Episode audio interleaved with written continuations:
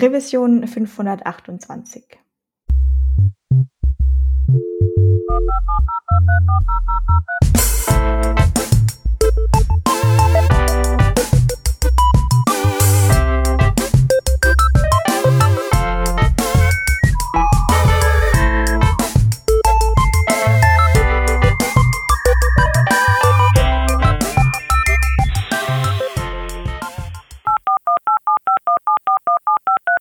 Diese Revision von Working Draft wird euch präsentiert von Hörerinnen und Hörern wie euch. Auf patreon.com slash workingdraft könnt ihr uns ein paar Euro in den Hut werfen. Aus euren Beiträgen und unseren gelegentlichen Werbeeinnahmen bezahlen wir allerlei teure Software-Abos und das Honorar unserer Audioproducerin. Wenn ihr euch auch beteiligen wollt, könnt ihr das unter patreon.com slash workingdraft sehr gerne machen. Wir danken euch tausendfach für die Unterstützung und fürs weitere Zuhören. Hallo beim Working Draft. Wir sind heute zu dritt. Vom Team sind wir zu zweit. Da haben wir einmal dabei den Hans. Hallo. Und mich, die Vanessa. Und als Gast haben wir einen Wiederholungstäter. Wir haben den äh, John Ullmann dabei, der letztens schon mit uns gesprochen hat über Alpine.js und PTView in der Revision 490. Also da auch nochmal gerne nachhören. Aber wir freuen uns jetzt auf jeden Fall, dich nochmal bei uns zu Gast zu haben. Hallo John. Hallo für alle diejenigen, äh, die vielleicht jetzt nicht mehr ganz in Erinnerung haben, äh, wer du warst, nachdem sie die äh, andere Revision gehört haben, magst du dich nochmal vorstellen und uns sagen, wer du bist und was du machst? Gern. Ähm, also ich bin, wie gesagt, der John Ullmann, wohne in Österreich, ähm, bin ursprünglich Schweizer, ähm, bin selber seit schon ein paar Jahrzehnten in der Webentwicklung tätig, bin im Neos Core Team und ähm, rede dort auch ein bisschen rum zwischendurch und gebe zwischendurch auch ein bisschen Workshops. Genau. Und sonst beschäftige ich mich gern mit Themen, wo vielleicht nicht immer alle andere Leute so neue Themen anschauen und was gibt's Neues und wie kann man was noch einfacher machen und, und so weiter und so fort. Und genau so ein Thema hast du uns ja heute auch mitgebracht, denn bei uns wird es heute gehen um Svelte und um Svelte Kit. Und da würde ich dich gleich als erstes auch fragen, eine Zusammenfassung von, was ist denn Svelte? Tja, äh, also erstes Mal ist Svelte eine, oh Wunder, eine JavaScript-Bibliothek. Ist ausnahmsweise mal kein CSS-Framework, sondern eine neue JavaScript-Bibliothek wie, wie React oder Angular oder Ember oder was auch alles gibt. Der Unterschied ist, es ist noch relativ neu im Vergleich zu den anderen und es ist nicht quasi, ich schreibe nicht direkt JavaScript, also klar, ich schreibe schon JavaScript, aber es wird kompiliert. Also das wird nicht zur Laufzeit kompiliert, sondern wirklich zuerst wird es kompiliert und dann wird quasi das fixfertige JavaScript ausgeliefert. Das ist eigentlich einer so der der Hauptunterschiede und man hat in dem Ganzen natürlich dann ähm, so ein paar Zuckerl, wo man verwenden kann für Reaktivität, wo man so jetzt in anderen Frameworks nicht so kennt. Und ja, wo meiner Meinung nach den Einstieg eigentlich erleichtert in die ganze Geschichte. Du meintest jetzt gerade, das wird zur Bildzeit kompiliert. Ich versuche es mal kurz umzudenken. Wenn ich jetzt Vue und React dabei habe, dann gehe ich auf die Webseite, habe da meinen Einstiegspunkt und ich lade natürlich auch irgendwie das Core vom Vue.js und wahrscheinlich React.js runter und dann wird sich im Browser drum gekümmert, dass das alles übersetzt wird. Genau. Wie funktioniert es denn bei Svelte während der Bildzeit? Also man schreibt auch nicht .js oder TS-Dateien oder TSX oder JSX, sondern .svelte-Dateien. Dort schreibt man eigentlich die, die Komponenten, auch viele logische Sachen dort rein. Und der Unterschied ist halt der, dass aus diesen Svelte-Dateien eigentlich dann ein fixfertigen Code kompiliert wird, wo mit diesen ursprünglichen Svelte-Dateien nicht mehr wirklich viel zu tun haben. Also wenn man jetzt so ein ganz kleines App schreibt, kann man, sieht man dann schon raus, was es macht. Aber der Vorteil ist, dass der, dass der Core, dass dann wirklich nur das immer verwendet wird, was wirklich auch verwendet wird. Und durch das sind die Apps eigentlich relativ klein im Vergleich. Also man hat nicht so diesen, diesen Overhead wie bei anderen Frameworks. Und es ist halt extrem schnell. Also es ist wirklich sehr, sehr schnell. Fallen dir dann auch zufällig gleich irgendwelche Nachteile ein, wo du sagst, das kann dann dafür irgendwie bestimmte Sachen nicht? Ja, also wenn man es wenn als Nachteil sehen will, man muss wieder was Neues lernen. Ja, ähm, wenn da jetzt View 4 rauskommt, dann muss man auch wieder was Neues lernen. Ja, klar, ne, es ist, es hat wirklich halt zum Teil, also ich habe mich schon zwischendurch so beim Entwickeln so gefühlt wie irgendwie zu Anfangszeiten von irgendwie einem System, wo man denkt, okay, wie funktioniert das jetzt? Weil es zum Beispiel, äh, wenn ich ein Array neu, also wenn ich jetzt ein Array habe und das hätte ich, mache ein neues Ding rein, kann, ist nicht gut, wenn ich Array Push verwende, sondern ich muss quasi die Variable wie neu schreiben, dass das Reaktive das dann mitkriegt. Es gibt so ein paar kleine Sachen, wo man halt wissen muss oder wo man dann auch lernt. Ein Nachteil ist, die Community ist noch nicht so groß und es gibt natürlich jetzt nicht ganz so viele ähm, Packages oder Plugins wie anderen Systemen, das ist klar. Wobei ich jetzt für mich gemerkt habe, dass man eigentlich nicht so viel braucht. Also man kann schon sehr viel mit den Bordmitteln, ähm, kann man sich da sehr schnell schreiben und zusammenbauen. Ist eigentlich überhaupt kein Problem. Und du meintest, dass Welt schon ein bisschen neuer wäre. Ähm, ja, ich glaube, wir hatten hier auch bei, bei Working Draft die allererste Episode über Svelte in Februar 2020, also vergleichsweise ein, tatsächlich ein neueres Framework.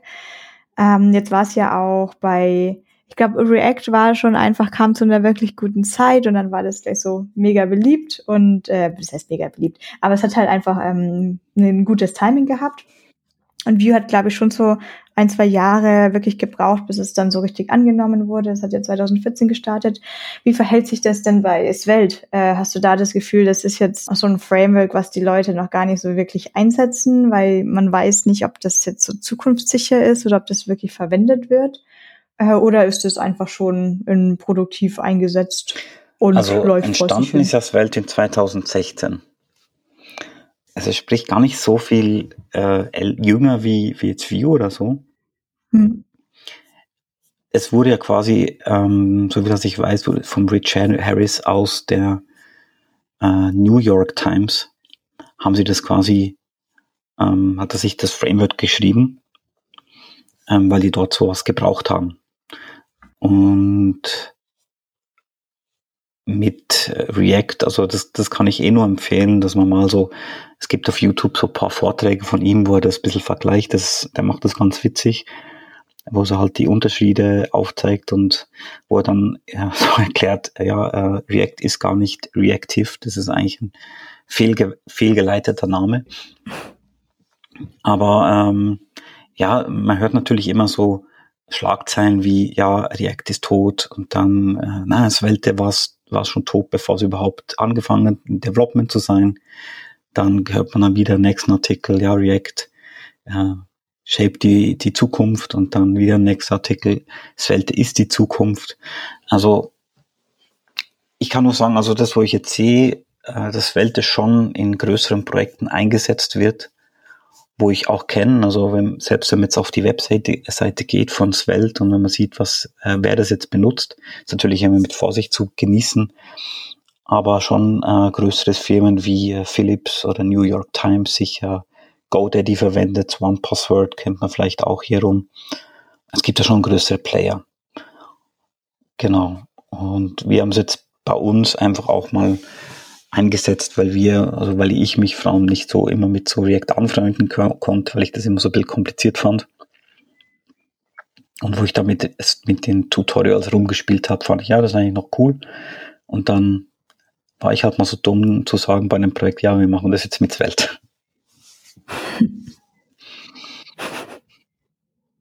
Was waren denn da die konkreten Unterschiede die dann mit Svelte leichter gefallen sind als mit React. Ja, Hast du, du da du Beispiele musst halt so ganzes äh, State Management, wo du im React halt immer schreiben musst, musst du dort halt nicht so machen. Das ist eigentlich von dem her ähm,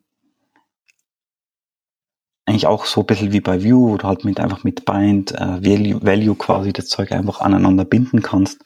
Aber selbst dort hast du noch mehr Code als jetzt bei Svelte, wenn du irgendwie was äh, reaktiv machen willst. Also es gibt ja auch diese Memes, wo man, wo immer React mit Svelte verglichen wird, wie viel Code man jetzt braucht, zum Beispiel so einen Button zu machen, wo man klicken kann und unten geht der Counter hoch, zum, das klassische Beispiel.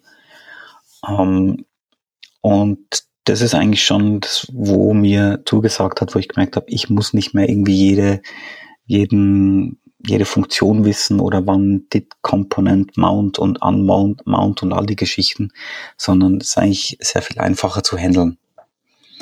Und ähm, genau deswegen habe ich mich damals dann entschlossen, eben mit ein paar Projekte mit äh, Svelte umzusetzen. Also mit, mit einem Kollegen von mir zusammen.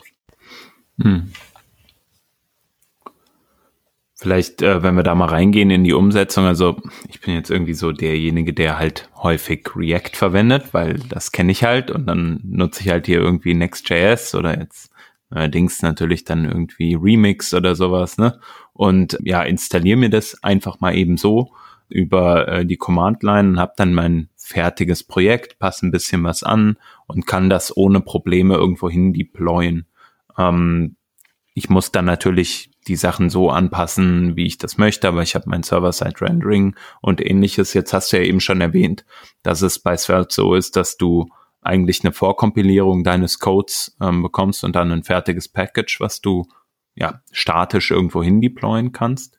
Ähm, ist es dann auch äh, so vergleichbar, dass man sagen kann, okay, oder also wie, wie kann man es eigentlich vergleichen mit sowas wie zum Beispiel einem Next.js?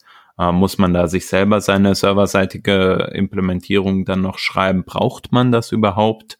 Ähm, oder was, was muss ich eigentlich tun, um eine ja eine komplette Applikation auch live zu bekommen? Also jetzt, wie soll man das jetzt am besten sagen? Ähm, du kannst einerseits halt wirklich als Welt äh, ganz plain benutzen, haust ein JavaScript rein und dann holst du irgendwo JSON, GraphQL, irgendwas und dann hast du eine schöne Galerie, wo du jetzt halt gebaut hast wo du jetzt nicht irgendwie äh, Node.js oder so überhaupt gar nicht brauchst und kannst dann irgendwas anbinden. Ähm, das ist klar, das geht auch. Und das andere ist, wo, wo jetzt zum Aufkommen ist, wo auch sehr viel Development passiert, ist das Svelte-Kit. Das ist so ein, einfach ein Application Framework, wo ähm, man wirklich schon relativ große Apps bauen kann mit einem relativ kleinen äh, Footprint, also wo man jetzt nicht so viel halt schreiben muss. Und die haben auch so ein NPM-Package, wo ich auch sagen kann, NPM init Welt und App-Name und dann äh, geht es eigentlich schon los. Und genau, man muss auch wissen, der Rich Harris, wo das eigentlich geschrieben hat, ist ja auch so der Vater von Rollup, wo er sicher schon mehreren Leuten ein Begriff ist, wo er auch äh, seine treue Fangemeinde hat und ähm, selbst wo von Vue bildet ja, glaube ich, dann auch, also WIT bildet ja dann, glaube ich, auch mit Rollup und Velkits mhm. verwendet auch WIT. Mhm. Also da ist.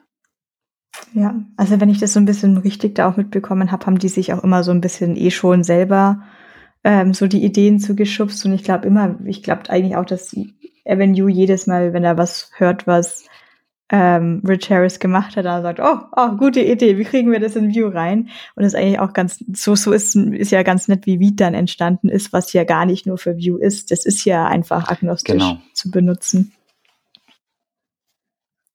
Mit diesem Svelte-Kit, was ich mich so, vielleicht hat es auch gar nichts damit zu tun, ich erinnere mich dran, vor zwei Jahren gab's was, ähm, ich denke, es hieß Sepper Vielleicht hieß es Supper. Ich weiß, ich wusste, habe nie rausgefunden, wie man es ausspricht. Ähm, und äh, damit habe ich noch meine Portfolio-Seite geschrieben und dachte mir eben noch, ach, das war dann noch so in Alpha. Und ich sage, ja, ja, ja, ja, Alpha, komm, das ist, bald ist das, äh, bald ist das voll released und sowas. Und der, der nächste Tweet war dann, also nee, wir haben, wir haben da falsch gedacht. Wir machen das nochmal von vorne. Und wo ich dachte, mh, hm, ah, blöd jetzt für mich gelaufen, vielleicht doch nicht Alpha nehmen. Es ist für, ehrlich gesagt für meine Portfolio-Seite kein Problem gewesen. Die, die läuft ja immer noch mit. Aber ist jetzt, hat Weltkit Seppa ab, abgelöst? Nee, oder ist äh, auch Seppa, oder wie man dem auch immer sagt. Ich glaube schon, dass man Seppa sagt, so wie von Sepping, weiß auch nicht. Ähm, ist, ähm, ist abgelöst worden durchs Weltkit. Also man sieht sogar bei der Dokumentationsseite quasi, wie, äh, irgendwo habe ich mal eine Seite entdeckt, ja, wie nehme ich jetzt mein Seppa und baue es um fürs Weltkit. Also Migration Guide. Ah ja, hier sogar auf der offiziellen Docs, Kids WelteDev mhm. Docs-Seite. Migrate from Zapper. Was man da alles machen muss.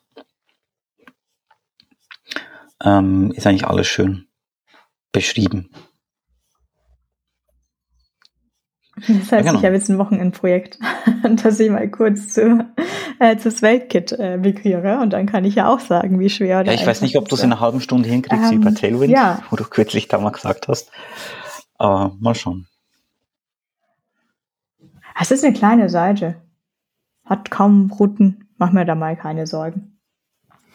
Ähm, ja, aber genau, hat es denn trotzdem irgendwas, was, was man jetzt irgendwie so vermissen würde? Ich sag mal, jetzt bin ich so komme jetzt irgendwie so typisch in der Firma oder vielleicht bin ich jetzt irgendwie Manager von einem Team und die Devs kommen zu mir und sagen, sie wollen jetzt unbedingt Svelte verwenden, weil sie haben das da ausprobiert und das ist ja alles viel, viel, viel bessere Developer Experience und eventuell ist sogar die User Experience besser, weil es performanter sein könnte und tatsächlich reactive und äh, precompiled wird und alles Mögliche. Ähm, aber zwei Fragen jetzt, weil du ja schon Erfahrung damit sammeln konntest. Gibt es fürs Weltkit jetzt trotzdem was, was es irgendwie bei, äh, was fehlt im Gegensatz zu Next oder Remix oder Next?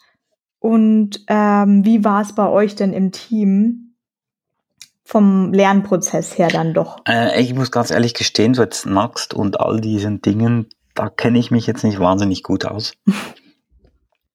dann scheint auch nichts ähm, zu fehlen. genau, was man nicht kennt, das vermisst man nicht. Aber na klar, also du hast natürlich, also was, was gut ist, du hast eigentlich so Tutorials auf der Seite, wo du auch direkt coden kannst und siehst, was passiert. Aber es fehlt dir natürlich trotzdem immer wieder mal äh, irgendwelche Ressourcen oder Artikel, wo du halt in den anderen Frameworks, wo viel breiter gefächert sind, ähm, findest du natürlich viel schneller irgendwas ähm, für, wie du jetzt das äh, lösen könntest. Also ich habe jetzt kürzlich so ein so ein Quad Auto-Completion gebaut für, dass man was taggen kann, wo wir von einer GraphQL-Schnittstelle die Referenzen reinholen und so. Und da musst du natürlich schon ein bisschen suchen, weil man nicht dann immer sofort was findet oder dann findet man halt irgendwas und das ist eigentlich noch für Stepper gemacht und funktioniert dann nicht.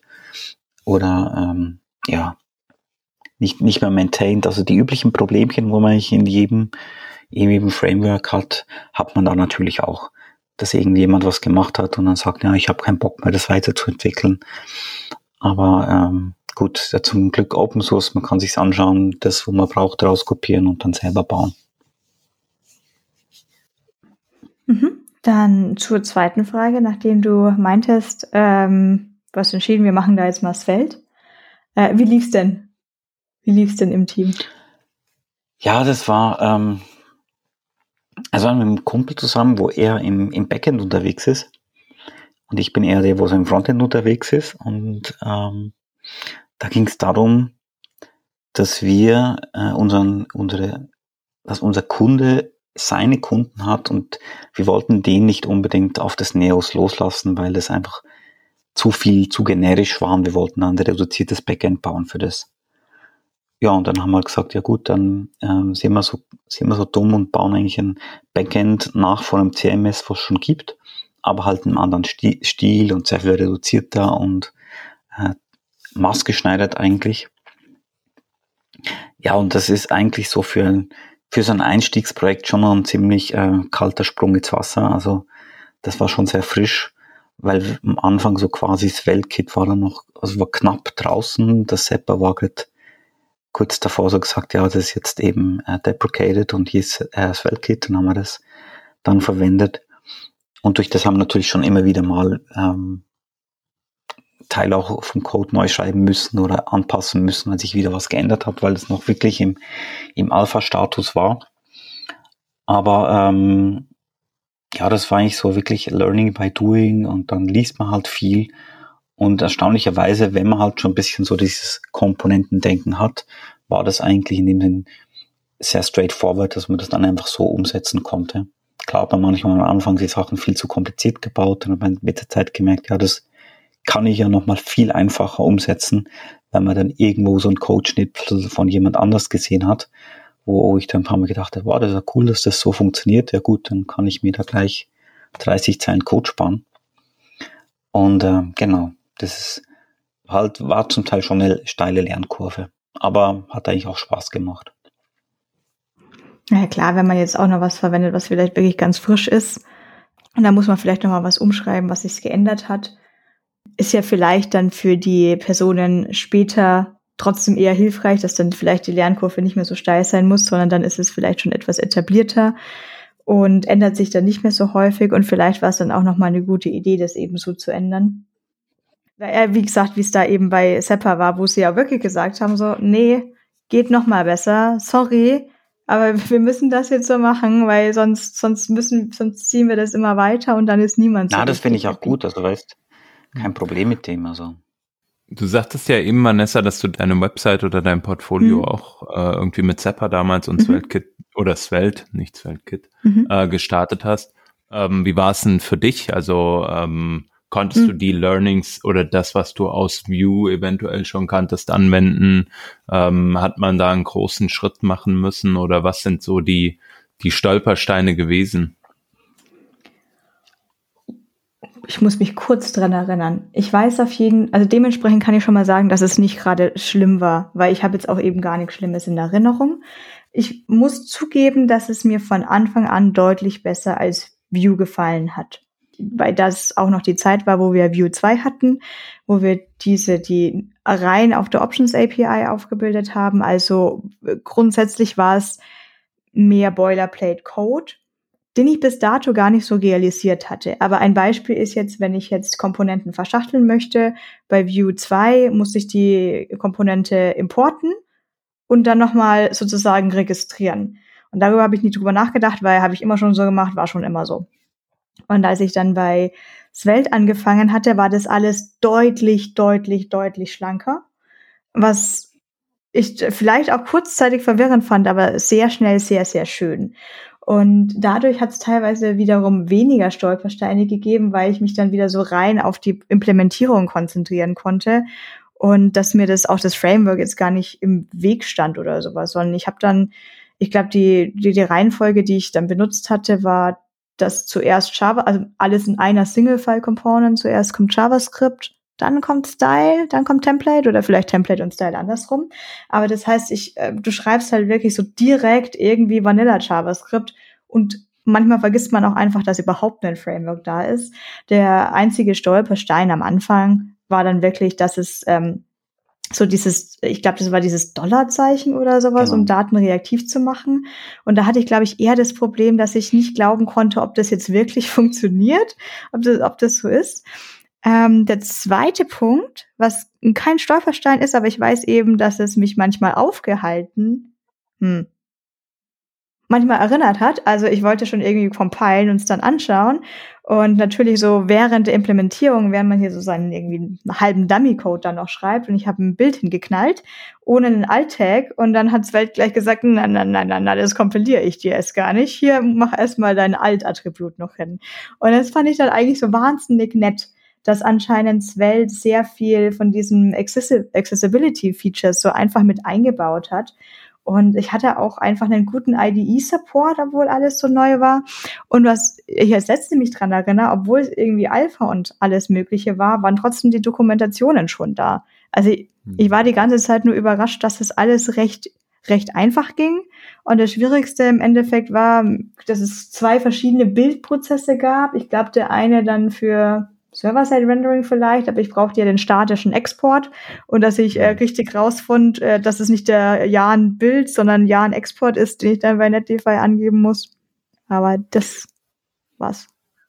Vielleicht nochmal als Rückfrage zu diesem äh, Bildthema. Ist es wirklich so, dass du dann äh, sozusagen im, in deinem Development-Prozess diese Rückmeldung bekommst, hier, das baue ich dir nicht, äh, bitte fix erstmal dein Alt-Attribut und dann zeige ich dir die neue Variante oder das war beim Speichern vom File. Jetzt bin ich mir natürlich Ach, nicht mehr sicher, ob es okay. wirklich gar nicht compiled hat oder ob es einfach ja. nur einfach eine Warning eingeblendet hat, aber das hatte ich normalerweise mache ich, das ist mein äh, mein Setup so, dass ich VS Code offen habe und auch das Terminal selber gleich davon VS Code mitverwende und dann hatte ich wahrscheinlich gespeichert, habe gleich die Warning gesehen und mich gar nicht drum gekümmert, ob es jetzt läuft an sich oder nicht, sondern ja, einfach gleich.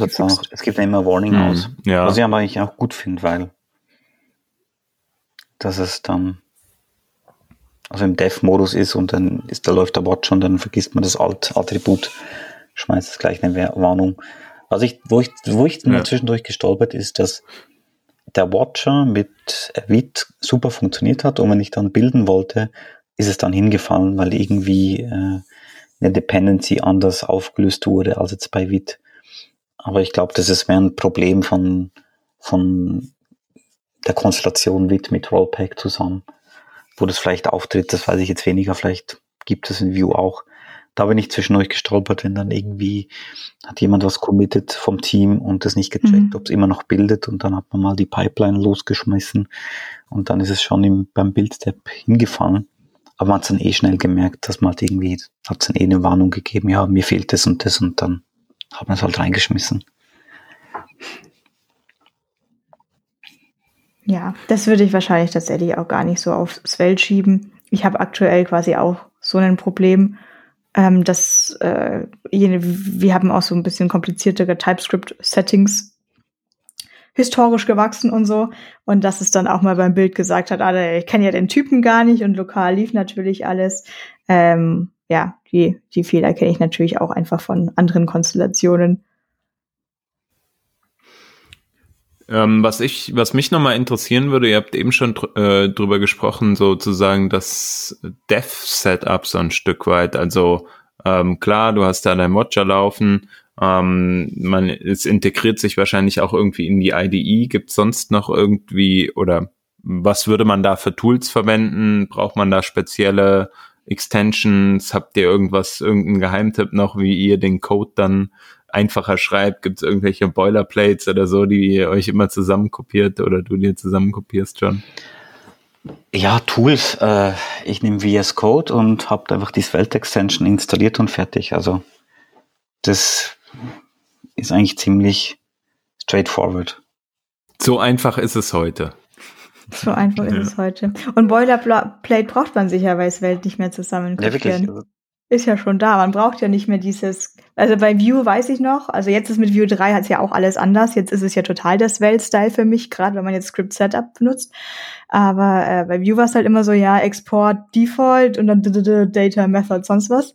Ähm, bei, bei Welt wird mir jetzt, klar, ich habe jetzt auch tatsächlich eben keine Erfahrung mehr gesammelt im letzten Jahr. Aber ich klicke jetzt, bin jetzt nebenbei kurz auf mein GitHub-Repo gegangen für die Portfolio-Seite. Übrigens ist die Open Source, also schaut's auch gerne alle nach. Ähm, da, ich klicke mich gerade durch, ich finde keinen Boilerplate-Code. Ich finde keinen. Naja, ist halt Tailwind CSS dabei, von daher wird das dadurch ein bisschen länger.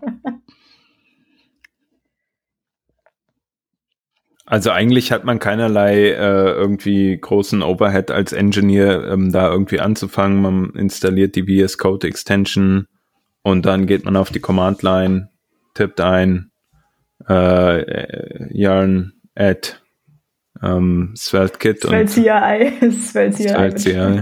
Svelte Create, und, irgendwas. Und es läuft. Ja, das ist ja, ist ja super cool, dass es so ein ja, was ich ganz Start cool finde, ist ähm, das Tutorial, was sie auf der Webseite haben. Also da gehen sie wirklich, gehen sie sehr viel durch und ähm, selbst wenn ich jetzt noch entwickle, gehe ich häufig genau auf dieses Tutorial, weil es so viele Kapitel hat ja, und das finde ich recht cool, weil du halt über viele, viele Themen quasi hast du einen Tutorial-Beitrag, wo du dann schauen kannst, ja, wie, wie kann man sowas lösen halt. Das ist eigentlich ähm, fast die Source, wo ich am meisten verwende. Und ähm, ja. Auch nochmal zu der, zu der Syntax, wie man da eben so schreibt. Also ich hatte auch einfach immer diesen Stolperstein mit React weil es irgendwie eine Syntax war, die ich nicht schnell lernen konnte. Ähm, also gerade jetzt irgendwie auch JSX. Und du hast bei, bei Svelte schreibst du auch eben quasi relativ klassisches HTML. Ähm, und dann einfach auch klassisch, wenn du jetzt eine Kindkomponente reinziehst, dann heißt das HTML-Tag eben wie die Kindkomponente. Erinnert dadurch an View, aber dann ist es doch wieder ein Ticken anders. Ähm, wenn ich hoffentlich sage ich jetzt nichts Falsches, aber bei Vue ist es für mich trotzdem so, dass wenn ich einen if-else im Template schreiben will, dass das schon an eine Art HTML-Tag dran gebunden ist. Und wenn ich jetzt nicht gerade irgendwie sage, es muss an einem Paragraph oder am Anchor sein, sondern ich will eigentlich gar kein HTML jetzt dafür benutzen, dann gibt es so einen Pseudo-Template-Tag. Dann sage ich eben Spitze Klammer auf, Template, wie if is loading und dann kommt irgendwie ein anderes HTML und dann wie else, da, da, da, da, da, da. Und bei Svelte ist es tatsächlich in diesem Art Handlebar Syntax. Also wir haben jetzt wieder, wir arbeiten jetzt wieder mit geschweiften Klammern im Template für alles, was irgendwie JavaScript und dynamisch sein könnte. Aber nur eine geschweifte Klammer, damit man es nicht mit Handlebars zwei geschweiften Klammern verwechselt. Aber da ist auch wirklich jetzt so ein if-else auch in geschweiften Klammern drin. Ähm, ich glaube tatsächlich ist bei JSX hier irgendwie so eher auch so in dieser Richtung. Und dann man, keine Ahnung, also ich, ich, vielleicht bin ich da so ein bisschen drüber gestolpert am Anfang, aber das lernt man natürlich extrem schnell. Ähm, außer vielleicht so diesen Mini-Stolperstein, dass man dann auch wieder so ein Closing if braucht und dass das halt hier slash if heißt und nicht end, wie es bei Rails oder sowas wäre oder bei ELB. Aber ich meine, im Endeffekt kommt halt immer trotzdem alles das gleiche raus, kommt halt HTML raus. Genau, also es ist eigentlich wie du sagst, das, das fand ich schon auch ziemlich praktisch, dass ich jetzt nicht irgendwie diese Einschränkung habe, ja, ich muss um eine Komponente darf nur ein Tag sein zum Beispiel, sondern es ist völlig egal, ob es überhaupt Tags hat oder ob es mehrere hat in, in der gleichen Linie. Und das macht es halt manchmal auch wirklich einfacher vom, vom Gestalten her, wenn man jetzt irgendwie Tailwind verwendet und sagt, jetzt habe ich jetzt ein Grid und dann kommt so ein Dreierblock automatisch rein und ja, wäre es manchmal schwierig gewesen, wenn ich jetzt da ein Diff äh, rundherum haben müsste, wie bei React oder so. Das macht es bei Svelte schon sehr, sehr schlank, dann einfach auch alles zum Entwickeln. Und ähm, ja, das haben wir noch gar nicht gesagt. Also auch eine Sache ist, wo, wo man bei Svelte hat, äh, ich kann eigentlich direkt im Style Tag auch CSS schreiben, wo dann aber gescoped ist auf das jeweilige, auf die jeweilige Komponente, kann aber auch global schreiben und man kann dann auch so Sachen mixen, wie man sagt, ja, ich habe jetzt zum Beispiel die Klasse ist gescoped und dann mit Doppelpunkt Global, das ist dann wieder Global, wenn man jetzt irgendwie ein, ein Tag reagieren will und nicht irgendwie wieder eine extra Klasse vergeben will. Oder wenn der Inhalt von einem anderen System herkommt und nicht genau weiß, was jetzt da reinkommt, da kann man eigentlich so sehr schön die, die Sachen sich zusammenschreiben. Also es gibt eben auch Style und eben mit dem Global, Doppelpunkt Global äh, Selector kann man dann sagen, ja, das ist jetzt wirklich global und nicht, bitte nichts copen. Und das ist eigentlich ziemlich cool. Macht äh, sehr viel, sehr viele Sachen sehr einfach schnell umzusetzen. Jetzt hast du ja gerade schon ähm, gemeint, äh, bei React ist es dann oft äh, bisschen umständlicher, wenn man dann tatsächlich halt einfach auf den Store und auf State Management zugreifen will. Wie funktioniert das denn bei Svelte mit Store State Management? Haben die da was dafür? Gibt es dann ein Framework, ein Plugin? Ist ähm, das einfach die integriert? Die haben was integriert, ähm, wo du quasi einen Store einfach anlegen kannst und sagen, ja, der hat die und die Eigenschaften und dann kann ich von überall drauf auf diesen Store zugreifen und lesen und schreiben und machen und tun. Und das ist einfach alles, ähm, also alles mit Promises gelöst. Das ist vielleicht am Anfang ein bisschen, wenn man sich gar nicht kennt, muss er vielleicht ein bisschen sich reinfuchsen. Aber das funktioniert eigentlich äh, sehr einfach. Also ich kann irgendwie sagen, ich habe, ähm, ich installiere mir Svelte, also mir das Writable von Svelte Store und äh, sage dann, okay, äh, ich mache mir ein Dark Mode Storage oder ich will ein Storage für dieses Setting, wie es dargestellt werden mhm. soll. Und ja, kann dann einfach was drauf sub, äh, subscriben und fertig ist. Also es ist sehr, sehr einfach eigentlich aufgebaut. Das heißt, dass man äh, mehrere modulare Stores anlegt und jetzt nicht so einen großen globalen hat, der dann wieder schwer umsetzbar ist, das ist da auch schon so einfach so dabei. Das ist da, weil du hast es gerade gemeint, als wäre das so ganz, ganz natürlich, dass du gleich sagst, jetzt brauche ich mal kurz den Store jetzt hier für die Farbe, für die Color Theme und mach da Genau, also die haben es jetzt so gelöst. Also ich glaube schon, man könnte natürlich auch alles in eins reinschmeißen, aber wird jetzt so im Tutorial auch nicht so gezeigt, sondern eher wirklich, ja, mach eben, speichere dir mhm. den Dark Mode in macht einen eigenen Store für das und fertig. Und klar, wir haben, wir haben auch äh, größere Stores, zum Beispiel, wo man die ganzen so sogenannte Katalog-Metadaten äh, drin speichern, wo wir dann, wie jetzt der, das Produkt zum Beispiel konfiguriert werden kann, was das alles für Labels hat und welche wahrscheinliche Values und was die Labels sind von Values, kann natürlich schon gröbere Sachen auch aufbauen. Funktioniert auch super. Aber ähm, man baut nicht nur einen großen aus, sondern ja, wie du sagst, mehrere kleinere. Ja, ne, das ist ja eigentlich recht gut, wenn das so ähm, auch im Tutorial gleich so dabei ist. Ich habe ja erst letzte Woche mit dem Chef über Pinja gesprochen, was ja das neue State Management für Vue ist. Und da ist es eben auch gleich ersichtlich im Tutorial so, okay, du kannst jetzt mal hier deinen Main Store bauen ähm, vielleicht auch das dann gar nicht so praktisch ist, so gleich Main Store zu nennen, aber das, dann hat man noch den Counter Store und den Store und jenen Store. Bei Vuex war schon auch so, dass man erstmal so das Store-File angelegt hat und dann so später im Tutorial, also und wenn du jetzt mehr brauchst, dann legst du so und so Submodules an und Namespace.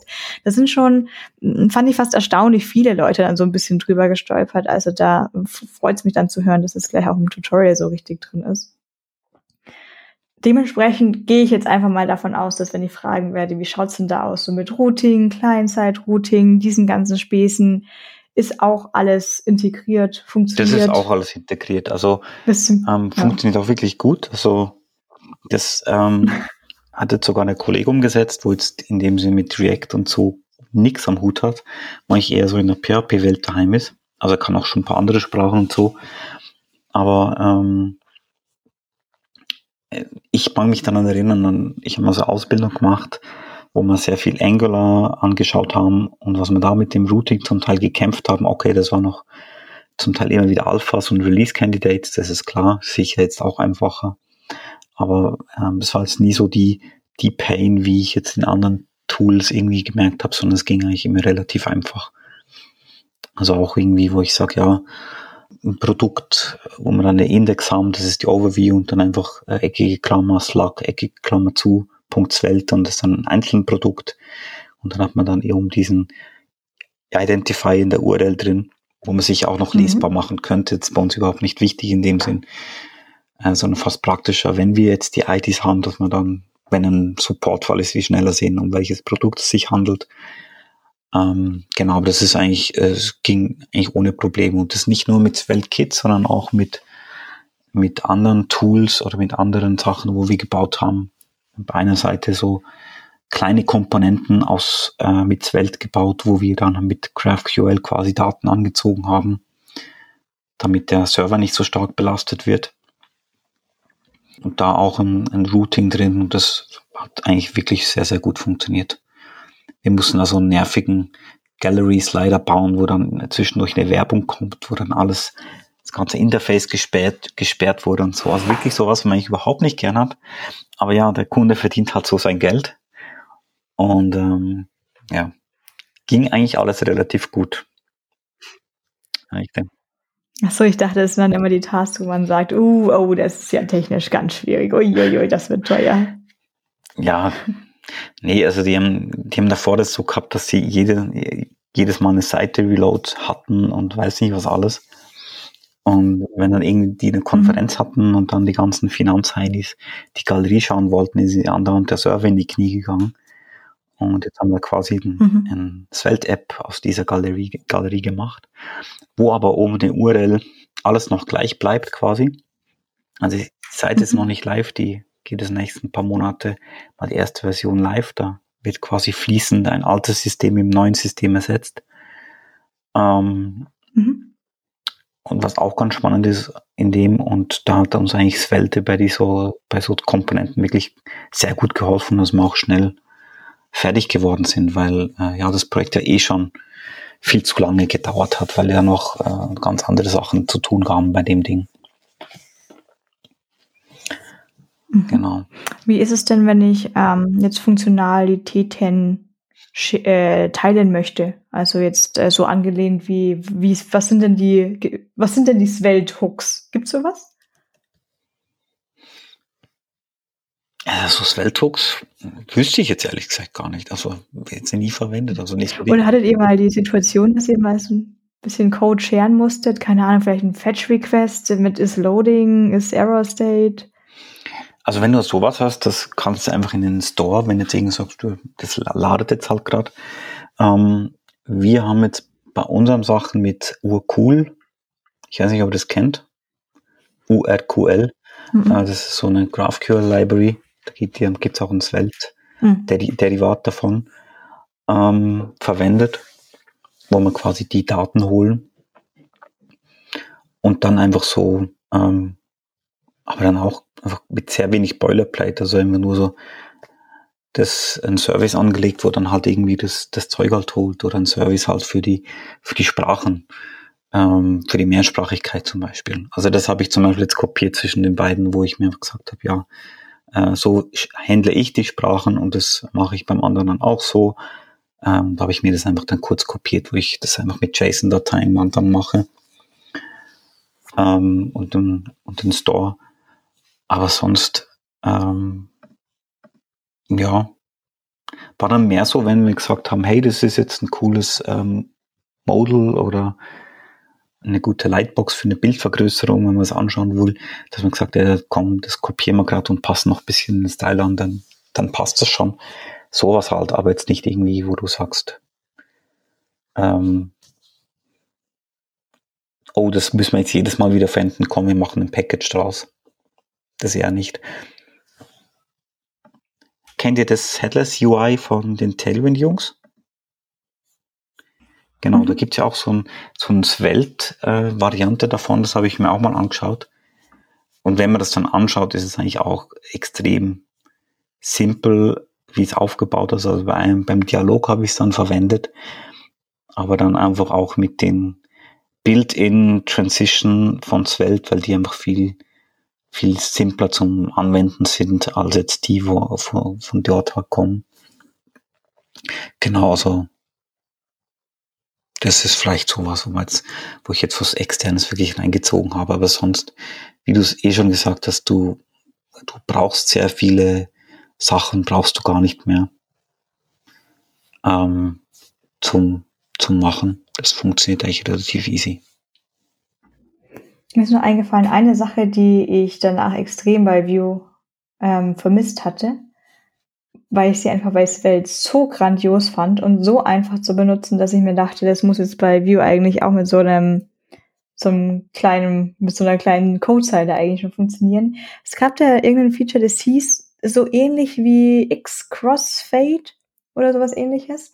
Und da hatte man, wenn man jetzt zwei Listen hatte, dann konnte man tatsächlich jetzt zwischen beiden List-Elementen ähm, das Item verschieben, aber auch animieren. Also man hatte zwei unabhängig voneinander waren unordered Lists und ich konnte zum Beispiel ähm, sag mal jetzt einfach mal, wir haben mal so, ich glaube, das haben sie auch irgendwie bei den Docs als Tutorial dabei. Äh, du hast irgendwie Items, Items in deinem Warenkorb und schiebst es irgendwie auf erledigt und hatte eine super schöne Animation. Und was dann damit auch ging, war so ein wunderschöner Transition, gerade hilfreich für Portfolio-Seiten, dass man irgendwie so auf die Startseite erstmal geht, vielleicht so ein Avatarbild irgendwie so mittig hat und dann aber auf eine Unterseite geht, das wirklich so einfach beim Routing, beim Client-Side-Routing, ähm, beim Pagewechsel dieses Avatar von der Mitte von groß runter skaliert hat auf eine andere Position hin. Und es war ein einziges äh, Animation-Plugin bei Svelte was sie benutzt hatten. Und ich denke, da ist ja auch der Rich Harris generell recht interessiert dann an Animationen und die Free und ähnlichem. Habt ihr euch auch ein bisschen ausgetobt oder durftet ihr euch bei dem Projekt auch ein bisschen austoben, was Animationen, Transitions angeht? Ja, also jetzt äh, nicht Page Transitions, das weniger. Aber zum Beispiel halt, dass wir so eine Produktliste haben, und da können Sie dann sagen, ja, ich will jetzt eine Listenansicht oder ich will die, die klassische Grid-Ansicht und dann halt das animieren. Und es ist halt schon extrem einfach, dass du halt, wie sagst, Import Crossfade from Svelte Transition und dann hast du das drin. Und dann irgendwie auch Easing, wo du so importieren kannst, die verschiedenen und Animations und so. Ähm, das, das ist schon sehr, das ist eigentlich schon sehr cool, ja. Es ist ungewohnt, dass du ein Framework hast, wo sich um so Sachen kümmert. Also weißt, bei anderen musst du das halt irgendwie ja, äh, importieren oder die Easing-Funktionen selber schreiben. Und du mhm. ja, hier schreibst halt einfach Import, ich will jetzt diese Transition und dann hast du es. Das ist schon sehr cool. Ist ja auch bei, bei Alpine zum Beispiel auch so, die, die kümmern sich auch sehr stark um diese Transitions, dass du die so ganz genau einstellen kannst, wie das jetzt funktioniert. Und ähm, das finde ich jetzt persönlich, finde ich das extrem angenehm, wenn ich das dann direkt so machen kann. Ja, das Beispiel, wo du, wo du erwähnt hast, das ist äh, das Animations-Beispiel im Tutorial auf Svelte-Dev. Tutorial Animate, da wird genau das mit den zwei Listen dann schön hin und her animiert. Ja, verlinken wir natürlich auch alles. Aber das ist, das ist ein guter Punkt, der du gesagt hast, weil mit Animations es war immer so, bei Side Projects oder auch in der Uni habe ich da immer doch recht viel Zeit reingesteckt, weil das war auch so als einfach ein Teil, ein, ein großer, großer Teil des Frontends waren für mich Transitions. Und im Berufsleben war es dann doch ein Ticken anders, weil man bekommt ja so die statischen Designs in Figma und je nachdem, wie es im Projekt war. Also ich hatte auch tatsächlich ein Projekt, äh, mal bekommen und mal mitarbeiten dürfen, wo tatsächlich auch in Figma und mit Zero Height Dokumentationstools oder sowas auch wirklich unglaublich schöne Transitions dabei waren, die komplett dokumentiert waren. Ganz tolles Projekt. Aber äh, würde ich sagen, doch so ein bisschen eher der Ausreißer, dass ich auch wirklich schon so fertig übergeben bekomme, wie es sich jetzt zu bewegen hat. Und ähm, dann doch irgendwie, wenn man jetzt doch nur die statische Seite bekommt, und dann äh, irgendwie bei der Schätzung liegt und dann ist eh schon wieder die Deadline irgendwie so kurz ums Eck, dass äh, dann doch leider bei, ich feststelle, dass ich manchmal die Transitions einfach so links liegen lasse, weil ich dann auch nicht so komplett trainiert da drin bin, sondern denke ich mir, Klar, es reicht dann, also bei View, es gibt ja auch eine Unterstützung bei View, so ist es ja jetzt auch nicht für so einfache Fades und sowas. Da, die funktionieren dann noch, dass ich, wenn ich jetzt eine Error oder Success-Meldung einblenden lasse, dann kann ich die schön einfaden und kann es auch wieder ausfaden und ist auch relativ einfach zu handeln, dass da der Space davor blockiert wird und solche Späße. Aber das bei Svelte, jetzt wo ich mich dran erinnert, es war halt wirklich, du machst einen Import, Flip, Fade, sonst was von Svelte Animate und das Ding funktioniert so einfach. Und es war so, so wie man halt so ein bisschen Accessibility hinzufügt. Also so, also nicht, dass quasi noch eine Warnung kommt, dass es dir sagt, hey, nicht du, du hast deinen Alttag vergessen, sondern auch so, hey, hier, hier gehört eigentlich eine Transition hin, das wäre viel freundlicher. Mach doch dieses Animate Flip dahin, weil es, weil es so schön integriert war. Genau. Also ich mache mir gerade selber sehr viel Lust aufs Welt. Vielleicht soll ich so morgen auf der Arbeit. Also wir müssen da jetzt noch mal von vorne anfangen. Das kommt immer sehr gut. Also eine, eine Einschränkung fällt mir jetzt ein, doch, äh, ist genau mit der, mit der Animation, dass ich nur eine Animationstyp quasi auf ein Diff anwenden kann. Also ich kann jetzt nicht sagen, ja, mach mir ein Fade und Transition oder sowas gleichzeitig auf ein, ein Tag. Das muss ich dann auf mehrere verteilen. Das muss man einfach wissen, war jetzt aber auch nie wirklich ein Block auf irgendwas zu machen.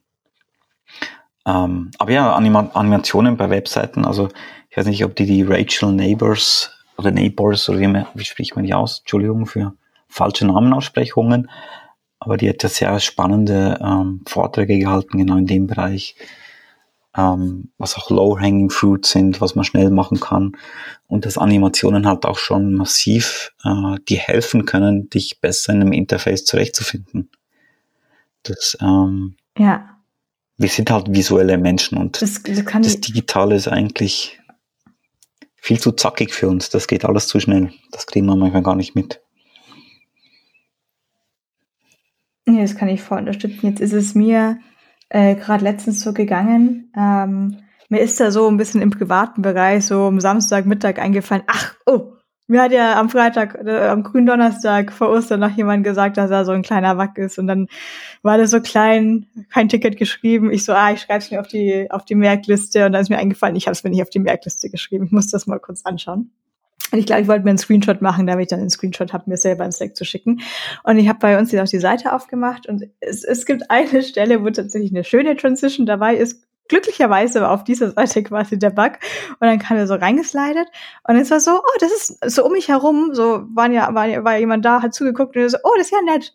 Und ich so, weil ich so in meinem, in meinem Ding drin war, was man ja noch alles machen könnte. Weil ich ja gerade gesagt habe, dass ich selber auch so die Transition teilweise leider manchmal links liegen lasse. Und äh, aber dieser kleine Effekt, äh, weil einfach so beim Klicken auf so eine Karte dann ähm, so ein Feld sich halt so von rechts eingefahren hat und nicht so einfach bam in your face, ähm, wo andere Leute tatsächlich eben drauf reagieren mit, das ist ja nett, irgendwie soll, soll wohl so sein. Und da ist es natürlich gerade äh, gut, wenn es eben so low-hanging fruits gibt, die man dann machen kann. Ich meine, bei Accessibility ist es doch ganz genauso eigentlich. Ich meine, wenn man es jetzt wirklich perfekt machen will, ist es ist es einiges an Arbeit, ähm, wenn man es gerade jetzt auch noch für verschiedene Screenreader etc. optimieren muss. Aber einfach mal ähm, überall halt den With blockieren, Alttext dabei setzen, zu schauen, dass man bei Inputfeldern einfach auch mal die Label hinzufügt. Im Notfall rendert's mal halt nur für Screenreader, wenn es sein muss und verdeckt's halt äh, die, das, die Visibility davon. Ähm, aber es ist ja schon möglich, erstmal bei Google Lighthouse auf Accessibility 100 zu kommen mit recht einfachen. Ja, ja. Oder anstatt Diff on Click einfach einen Button nehmen. ach, ach, müssen wir da immer noch drüber reden, über dieses Diff-On-Click. Das ist doch, das ist doch komplizierter, einen Diff-On-Click zu schreiben als ein Button. Weil ich muss, bei On-Click hört es ja nicht auf. Ich brauche ja auch on, keine Ahnung, On-Keypress. Ich brauche irgendwo so einen Space und Button. Das ist ja bei, bei Links musst du ja einen Space drücken, aber bei Buttons kannst du auch Enter drücken. Er macht ja alles keinen Sinn, ja, ja, selber also zu schreiben. Ich glaube, das kommt doch alles noch von dieser Zeit, wo die Styles vorher drauf lagen und dann brauchte man diese Styles nicht, aber die Zeit ist doch vorbei. Ich, ich habe es ehrlich gesagt immer noch, äh, erlebe ich das leider immer noch bei gewissen Projekten, wo ich Freelancer bin, wo ähm, ja, meine, nicht jeder tanzt so weit vorne mit in, in der, in der JavaScript-Welt. Die haben dort noch einen alten Gulp-Bild-Stack, wo du aber nicht mal Sachen importieren kannst von Node-Moduls, sondern musst alles statisch reinkopieren. Aber ja, das ist natürlich dann das andere Ende der Fahnenstange, aber das ist dann der Moment, wo ich dann fast durchdrehe und dann auch den Leuten sagen, hey, wenn ihr schon einen anständigen Bildstack haben würdet, hätte ich jetzt für diesen Task fünf Minuten gebraucht und jetzt habe ich zwei Stunden verbraten, weil ich das einfach nicht irgendwie nicht gebacken gekriegt habe. Ja, aber ja, jetzt sind wir ein bisschen abgedriftet. Ähm, ja, also das, das ist sicher das Welt auch cool halt, dass man so nah eigentlich beim HTML bleiben kann im Vergleich zu anderen. Braucht man nicht irgendwie so Fragments oder sowas schreiben. Wie bei anderen, das ist eigentlich schon recht, schon recht nice. Jetzt habe ich, weil du das gerade so gesagt hast, ähm, mit div on-click, ähm, habe ich mal schnell nochmal die Svelte Dev das Tutorial da aufgemacht, weil ich eine Sache checken wollte weil ich mich ja auch gefragt habe, woher kommt das denn normalerweise immer? Ähm, die, anscheinend muss es ja jemand den Leuten erst so beibringen und so sagen, dass, dass das eine gute Lösung wäre, die anscheinend einfacher wäre. Ähm, und ich stolper schon drüber, wenn ich Bücher, Blogartikel, Videos etc. irgendjemand äh, irgendwas, wo man halt jetzt lernen sollte, wie irgendwas geht, ähm, sich schon darauf fokussiert wird, um das Framework zum Beispiel. Also wenn es jetzt, sagen wir mal, jetzt einfach mal ein View-Buch wäre. Ähm, und dann hat, ist ja vielleicht gut, dass man sich dann auch wirklich auf View fokussiert und nicht irgendwie auf HTML. Aber wie oft ich einfach bei jedem Standardbeispiel dann einfach nur Div-Container sehe, um jetzt irgendwie eben auch was zu präsentieren. Und wenn es vielleicht jetzt irgendwie um den On-Click-Event-Händler geht, dann, dann wird halt schon da der Button okay mal verwendet.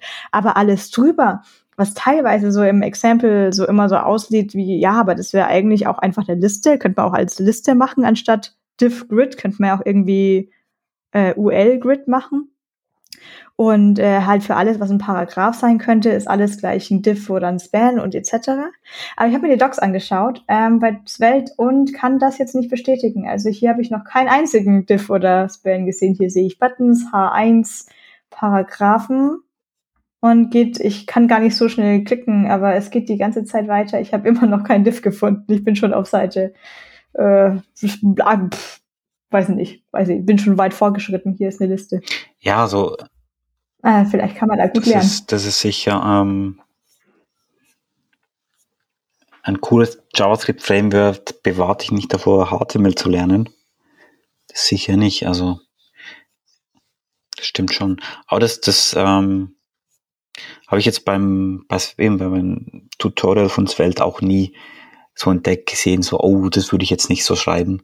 ähm, sondern eigentlich immer so, ja, mhm. recht straightforward, also Input mit Label und die sind mit dem Inputfeld verbunden und alles schön. Hat eigentlich recht gut funktioniert.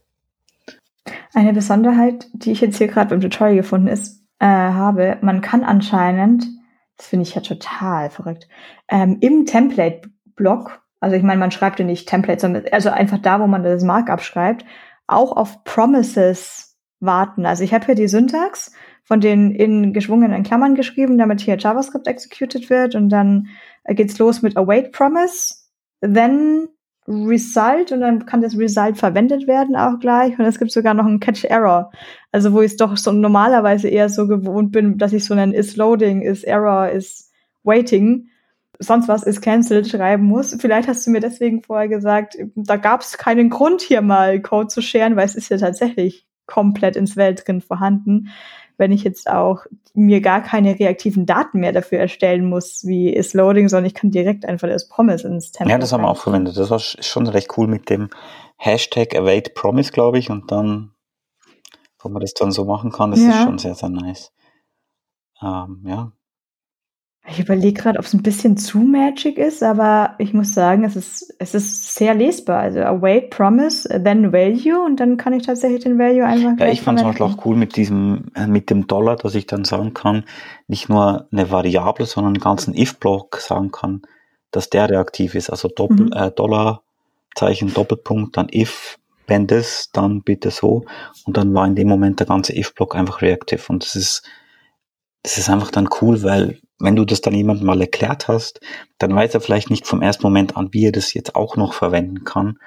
Aber wenn er es dann sieht, dann sagt er, ja, klar.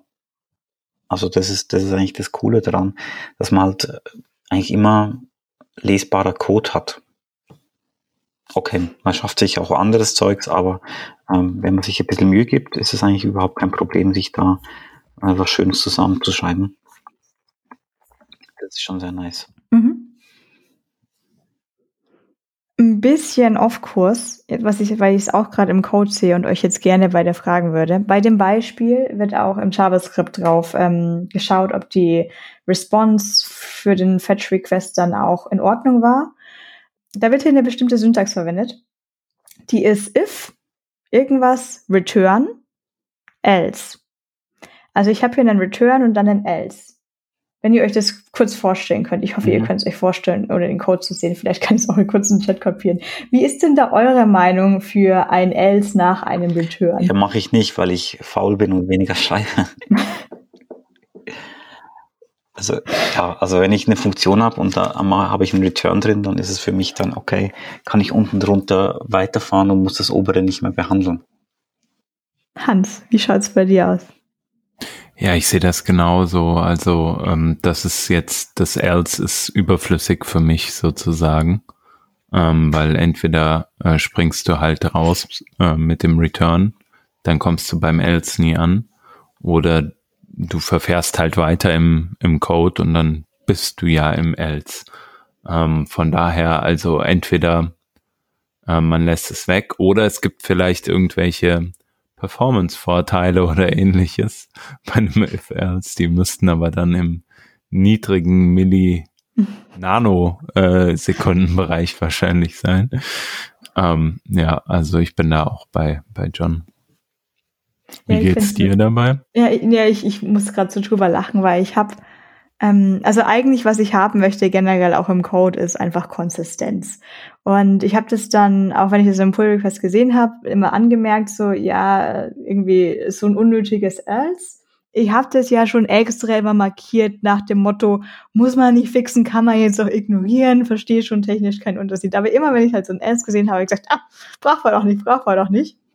Da habe ich letztens aber äh, mit einer anderen Person drüber geredet, einem iOS-Entwickler, und er habe eben auch gesehen, dass dann else gemacht wurde. Ich war so voll so aus meinem, also wie ich, wie ich mir nichts dabei gedacht und gesagt, ja, brauchst doch kein else. Und so, was? Ich hasse das, wenn da kein else ist, weil ich lese doch diese Indention weiter, sonst ist das ja alles nicht mehr lesbar, weil sonst weiß ich hier gar nicht, dass das ein if-else-Block ist nach dem Motto, weil das weil die Intention da nicht mehr stimmt. Und das ist eine sehr, sehr starke Meinung.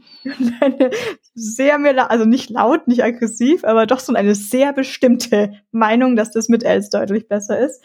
Und ähm, das habe ich jetzt bei uns auch in der Arbeit in unserem Slack-Channel geschrieben. So übrigens, ich werde diese elses jetzt nicht mehr anmerken.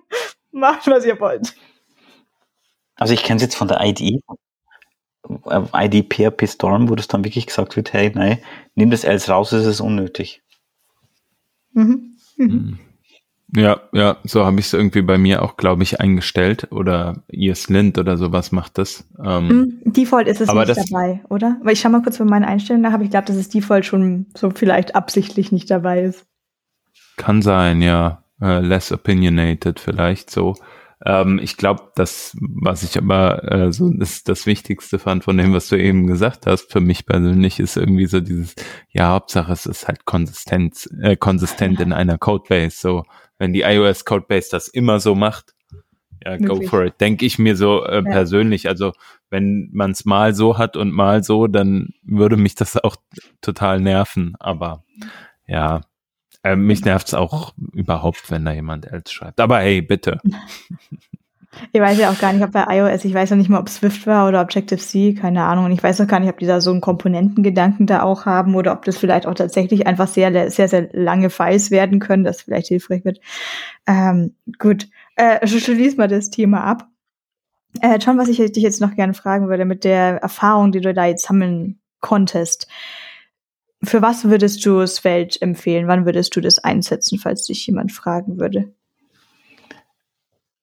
Ich würde jetzt für mich, äh, würde ich es einsetzen, sobald das es heißt, ja, äh, das braucht bisschen mehr JavaScript Magic, als ich jetzt mit Alpine oder sowas umsetzen kann. Das ist quasi mein zweites Framework der Wahl ist. Ja, äh, wenn mich jetzt jemand fragen würde, ja, ich habe dann React und komme da nicht klar oder geht das auch mit Svelte? Würde ich dann schon sagen, ja, ich wüsste jetzt nicht, warum es nicht mit Svelte gehen würde.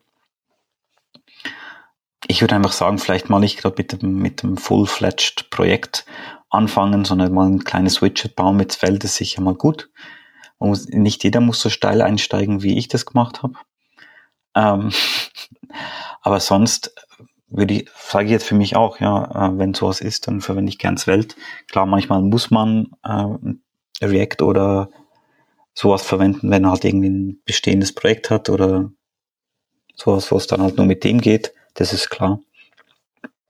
Aber ich ziehe jetzt das eigentlich äh, dem schon deutlich vor, weil es für, für mich einfach einfacher ist als ich muss mir weniger merken und bin jetzt auch schon über 40, also muss ich ja schon schauen, dass es für mich Ich habe vielleicht noch eine Frage. Ich weiß nicht, ob wir das vorhin schon mal ganz kurz angerissen haben.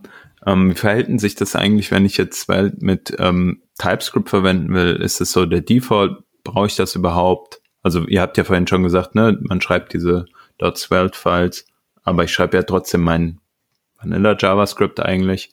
Ähm, kann ich trotzdem dazu TypeScript verwenden und wenn ja, was muss ich da? Da musst du einfach äh, Script und dann sagst du lang, Doppelpunkt, äh, lang ist gleich TS und fertig. That's it. Also ich muss praktisch das einmal konfigurieren und dann habe ich äh, Type Support oder welche Vorteile kann ich noch TypeScript genießen oder schreibe ich dann komplett einfach verwenden.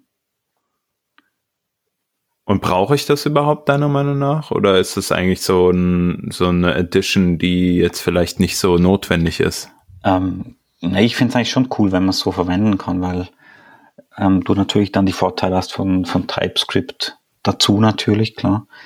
Ähm, bei so visu ganz kleinen visuellen Komponenten wie ein äh, Button mit Icon, ja, kannst auch typen, das ist klar. Du bist aber dann auch schnell fertig. Aber ähm, Nee, die haben das, hm. das ist schon eigentlich recht, recht gut integriert. Du kannst es, glaube ich, auch global aktivieren, dass mhm. du sagen kannst, ja, ähm, das ist alles TypeScript, wenn da ein Script-Tag ist. Ähm, genau. Geht ja auch bei. Also entweder mache ich. Geht ja bei Style genau gleich. Da kann ich auch sagen, Sorry. lang Post-TSS oder lang STSS sogar. Das ist eigentlich mhm. recht, recht cool eigentlich, dass ich beim Script oder beim Style-Tag angeben kann, welche welcher Prozessor jetzt da verwendet werden soll. Also das, das ist das, was ich eben sagen wollte. Ne? Du hast die, hast die Möglichkeit, wenn ich das richtig verstehe, dass entweder global halt einen Default sozusagen zu wählen und das kann dann TypeScript sein. Aber du kannst auch sagen, okay, diese Komponente ist jetzt TypeScript oder diese zehn Komponenten, die ultra viel Business-Logik enthalten und alle aus einem, äh, aus einer Domäne kommen oder so, die haben halt TypeScript und mein Rest, der schon existiert oder wie auch immer, das ist halt JavaScript und ich kann es trotzdem zusammenpacken und habe dann die Möglichkeit, äh, durch den Bildprozess ähm, ja mhm. beides zu nutzen. Ist das so das, was, was man genau. damit tun kann? Also das haben wir jetzt auch so bei einem Projekt auch so mhm. drin, ähm, wo wir TypeScript haben und ich habe zum Beispiel dann eine kleine Komponente geschrieben, wo ich dann noch äh, TP.js als Tooltip-Library quasi ähm, einfach reingezogen habe. Und das finde ich auch ganz cool. Also ich wüsste jetzt nicht, wie ich das in React wirklich sauber machen würde, wenn ich sowas verwenden will wie Tipeee. Einfach so. Äh, das ist eigentlich aber bei Svelte eigentlich recht easy, dass du einfach sagst, ja, okay, ähm, Team es rein und dann kannst du es eigentlich direkt drin verwenden. Mhm. Cool. Also auch für alle äh, TypeScript-Liebhaberinnen und Liebhaber ähm, einfach zu benutzen, wie man das halt auch äh, mittlerweile von den anderen Frameworks häufig kennt. Und eigentlich steht doch dem Ganzen nichts mehr im Weg, da jetzt äh, dann die nächste, wie Vanessa, du das vorhin sagtest, äh, die nächste Geschichte jetzt mit viel Lust anzugehen und einfach mal Svelte zu verwenden oder das Weltkit ähm, dann direkt einzusetzen für, ja, egal welches Projekt da so kommt, einfach mal ein bisschen rumzuprobieren und zu schauen, was das Coole daran ist. Ja, ich glaube, für mich war halt wirklich auch immer dieser Punkt, ich weiß halt nicht, wie äh, groß das so wirklich, ich weiß, dass es Leute ganz toll finden und ich weiß, dass es Leute verwenden, aber wie groß da jetzt doch die Community ist ähm, und ob ich dann, dann nicht doch mal an die Grenzen stoße. Vielleicht ist es auch teilweise deutlich besser, die haben ja auch ihren Discord-Channel und äh, wahrscheinlich kommt man da sogar auch recht schnell dann irgendwie an Hilfe, an Antworten, an Support wären es jetzt vielleicht, keine Ahnung, wenn ich jetzt teilweise schon eben nach View google, kommen dann halt schon auch Sachen, wo ich jetzt schon weiß, das würde ich jetzt nicht so machen. Und äh, wenn Leute da so Best Practices vertreten, wo ich mir denke so, hm, sicher? ähm, oder jetzt auch gerade mit äh, neuem State Management, jetzt sind es halt schon irgendwie, wenn man erstmal googelt, kommt halt die ganze Zeit UX, WX, WX und wenn man da jetzt neu anfängt, ist das sicherlich auch verwirrend. Äh, wahrscheinlich, was dagegen so ein bisschen helfen könnte. Ich habe bei dem, äh, wir haben vorhin bei dem Blog gesehen von Zwelt, die bringen so monatlich äh, einen Artikel raus ungefähr und haben angekündigt, dass Ende April, es ist ja, ah, ist jetzt dann äh, schon, ähm, war eine Virtual Conference und ich würde jetzt einfach mal darauf hoffen, dass die äh, auch die Talks aufnehmen und auch zur Verfügung stellen. Ich habe sonst gar keine ähm, Informationen drüber, äh, aber dann hat man anscheinend gleich noch ein bisschen mehr Content, wenn man sich anschauen kann. Ich würde ja mal ähm, jetzt für die Show Notes noch mal schauen, ob ich finde, dass die, ob die dann auch wirklich gepublished werden. Aber auf jeden Fall werden wir auch mal den Discord-Channel verlinken und dann kann man ja mal schauen, was da so los ist. Und auf den TypeScript-Punkt zurückzukommen, äh, es ist ja bestimmt nicht nur was für die TypeScript-Liebhaber und Liebhaberinnen, sondern für die, die es auch unbedingt noch lernen wollen, werden wir natürlich immer empfehlen. Es gibt ja so ein Buch, habe ich gehört, das heißt TypeScript in 50 Lessons. Ist ganz tolles Buch. Empfehlen wir alle ja. sehr stark. Ist ein Must-Have. Es ist wirklich ein Must-Have. Und es ist auch tatsächlich. Ja, ist wirklich schön. Also. Und ein bisschen witzig zu lesen manchmal. Manchmal höre ich es ein bisschen österreicherisch, wenn ich es lese. Okay, ähm, wir haben jetzt ja schon einiges durchgelöchert. Ähm, haben wir einen Punkt, über den wir noch nicht gesprochen haben, übers Welt, übers Weltkit, äh, den du gerne noch anmerken möchtest? Ich schaue gerade auf unsere Notes. Ist es schwierig zu lernen? Das haben wir eigentlich schon durch. Da würde ich sagen, nein. Muss ich wirklich weniger. Das ist eigentlich so das, der Takeaway des, des, äh, der Sendung, ja, glaube ich. Ne? Also, das ist, das ist wirklich cool ja, über, über die Zukunft von Welt ähm, war ja lange eben, weil die Community nicht so groß war, äh, nicht so sicher, ob es jetzt wirklich vorwärts geht. Aber das kann man vielleicht auch noch schon mal erwähnen, dass der Erfinder quasi, der Rich Harrison, wurde jetzt von einer Firma angestellt, quasi als äh, wir stellen dich an und du baust einfach bitte das Welt weiter. Was ich eigentlich ganz cool finde. Und ähm, es teilt sich jetzt aber auch schon auf mehr Schultern auf. Also es ist schon ein ziemlich großes Core-Team jetzt gewachsen. Also der Ähm, Truck-Faktor wird sicher kleiner, was sicher sehr, sehr gut ist und sehr gesund ist für so ein, für so ein Framework. Genau. Und ähm, ich finde, ich weiß jetzt nicht, ob es Welt es schaffen wird, andere zu überholen. Und ich finde es eigentlich auch gar nicht so wichtig, sondern für mich ist wichtig, ich kann mit dem Tool arbeiten, wo mir Spaß macht. Und ähm, für die Leute, wo ein bisschen genug haben von dem ganzen Management, immer von States und so, können das gerne mal ausprobieren. Und ich glaube schon, dass Svelte eine völlige Daseinsberechtigung hat. Und bin gespannt, was als nächstes kommt, aber ich glaube, das ist schon so the way to go mit dem Compilen, dass man da einfach noch mehr optimieren kann und mhm. mehr Speed rausholen kann und effektiv dann auch im produzierten File viel weniger Boilerplate und Ramsch rumliegt, wo man gar nicht braucht. Jetzt muss ich doch dann noch mal kurz auf diesen Punkt eingehen mit diesem auch Precompilen. Gibt es denn überhaupt so ein Prinzip von einem Virtual oder Shadow DOM? Nein, das haben wir gar nicht gesagt. Nein, es gibt, es gibt Eben, kein ne? äh, Virtual DOM. Ähm, ja. es, es, steht sogar ganz groß auf der Webseite, äh, dass das nicht ist. Highlight Nummer eins, genau. haben wir vergessen. Na, ähm, es wird halt komplett zu einem kleinen Framework-less Vanilla JavaScript. Also halt sagen, ja, dein App startet schnell und bleibt schnell. Und ähm, klar. Es ist noch lustig, oder? Eine Zeit lang geheißen, ja, Virtual DOM und dann durch das wird alles schneller und wir können es besser machen. Und es gibt dann eben einen schönen Artikel 2018 von ihm, von Rich Harris, ähm, wo er dann genau beschreibt, ja, was ist ein Virtual DOM und warum und wieso und warum ist es dann, ähm, warum jetzt dieser Ansatz von ihm oder äh, jetzt schneller ist. Okay, dann haben wir auf jeden Fall den, das große Highlight bis zum Schluss aufgehoben. Sehr gut gemacht. Dann ähm, schön, dass ihr alle dann auch so lange dran geblieben seid und zugehört habt für, diesen, für dieses Highlight. Ansonsten ähm, denke ich mal, dann machen wir hier den Deckel drauf. Schon wie immer danken wir dir als ja mehrfachen Wiederholungstäter schon. Ich habe am Anfang jetzt nur Alpine.js erwähnt, weil es irgendwie so ähnlich war. Aber komm uns gerne jederzeit wieder besuchen. Ja, gerne. Es war uns wie immer eine Freude. Und dann würde ich sagen, sehen wir uns und hören wir uns nächste Woche wieder. Macht's gut. Vielen Dank, John. Macht's gut. Danke fürs Zuhören. Macht's gut. Tschüss.